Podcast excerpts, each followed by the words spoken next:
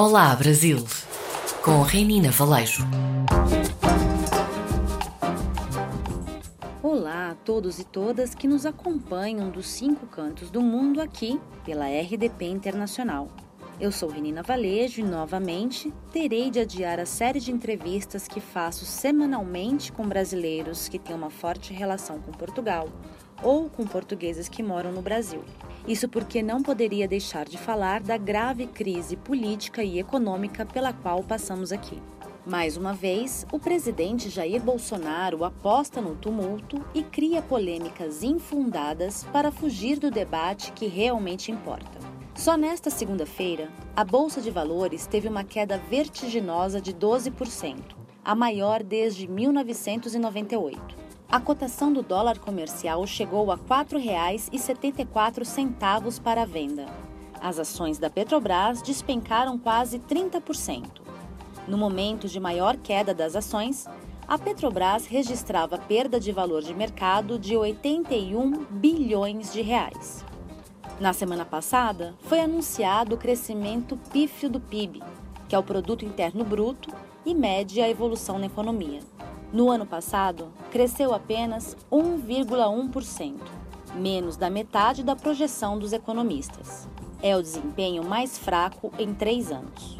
E ninguém sabe quais são os planos do governo para reagir à crise mundial. Sobre o coronavírus, Bolsonaro disse que as preocupações eram exageradas.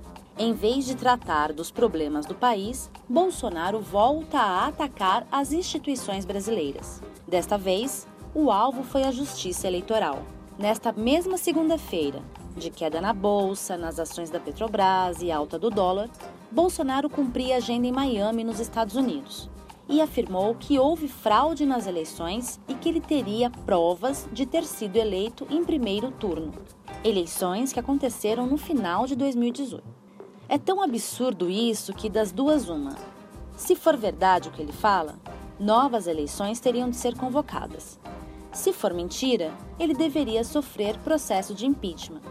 Deveria, porque essa não é a primeira vez, nem a segunda, nem a terceira que o presidente comete crime de responsabilidade, o que levaria à cassação do mandato, segundo as leis brasileiras. Mas ele continua falando o que bem quer. A ministra da Suprema Corte Brasileira, Rosa Weber, que em 2018 presidia o Tribunal Superior Eleitoral, rebateu as afirmações do presidente. Ela divulgou uma nota oficial para reafirmar a absoluta confiabilidade e segurança do sistema eletrônico de votação. Ela afirmou ainda que o sistema é auditado, o que permite a apuração de eventuais denúncias e suspeitas, sem que jamais tenha sido comprovado um caso de fraude, ao longo de mais de 20 anos do sistema eletrônico de votação. Não bastasse mirar a justiça eleitoral, Bolsonaro volta-se novamente contra o Congresso Nacional, que é o representante máximo do poder legislativo no Brasil. Neste final de semana, o presidente voltou a chamar a população para ir às ruas no dia 15 de março. Disse que o ato não é contra o Congresso, nem contra a Suprema Corte, mas uma manifestação a favor do Brasil. Mas seus seguidores, seus apoiadores, seguem com as palavras de ordem contra os poderes legislativo e judiciário, incluindo agora a Justiça Eleitoral. Organizada por grupos de direita, a manifestação tem como bandeiras a defesa do governo e das Forças Armadas, além de fortes críticas ao Congresso. Nas redes sociais, Algumas convocações de caráter extremamente autoritário pedem o fim do Legislativo e do Supremo Tribunal Federal. O gesto de Bolsonaro de novamente convocar a população para a manifestação do dia 15 de março desagradou os presidentes da Câmara, do Senado e do Supremo Tribunal Federal. Bolsonaro fez essas declarações um dia após o presidente da Câmara, deputado Rodrigo Maia, afirmar que o governo Bolsonaro tem contribuído para afastar investidores do país ao criar incertezas em relação ao seu compromisso com a democracia e a defesa do meio ambiente. Se no dia 15 os bolsonaristas vão às ruas, um outro ato está marcado para o dia 18 de março, desta vez pela oposição.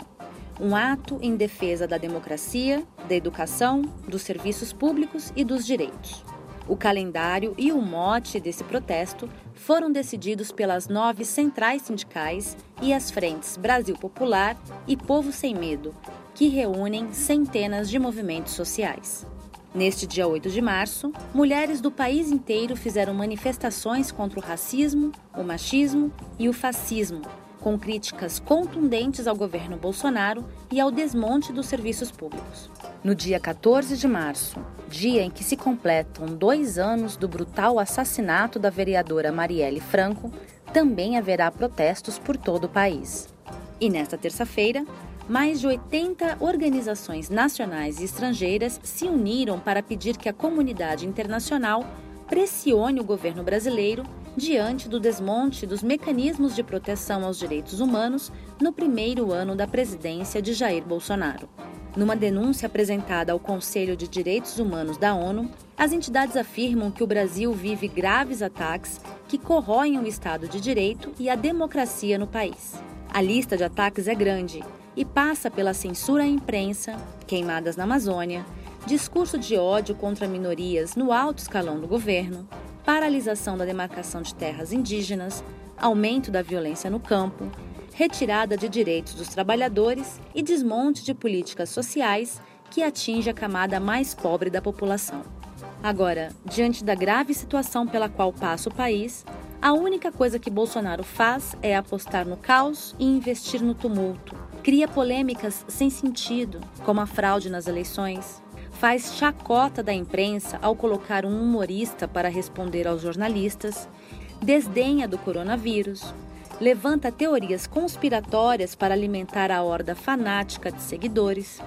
Com tudo isso, o que ele quer é desviar o foco do que realmente importa, distrair a atenção criar uma cortina de fumaça enquanto o país se afunda numa grave crise econômica e, ao que tudo indica, não há um plano para sair dela.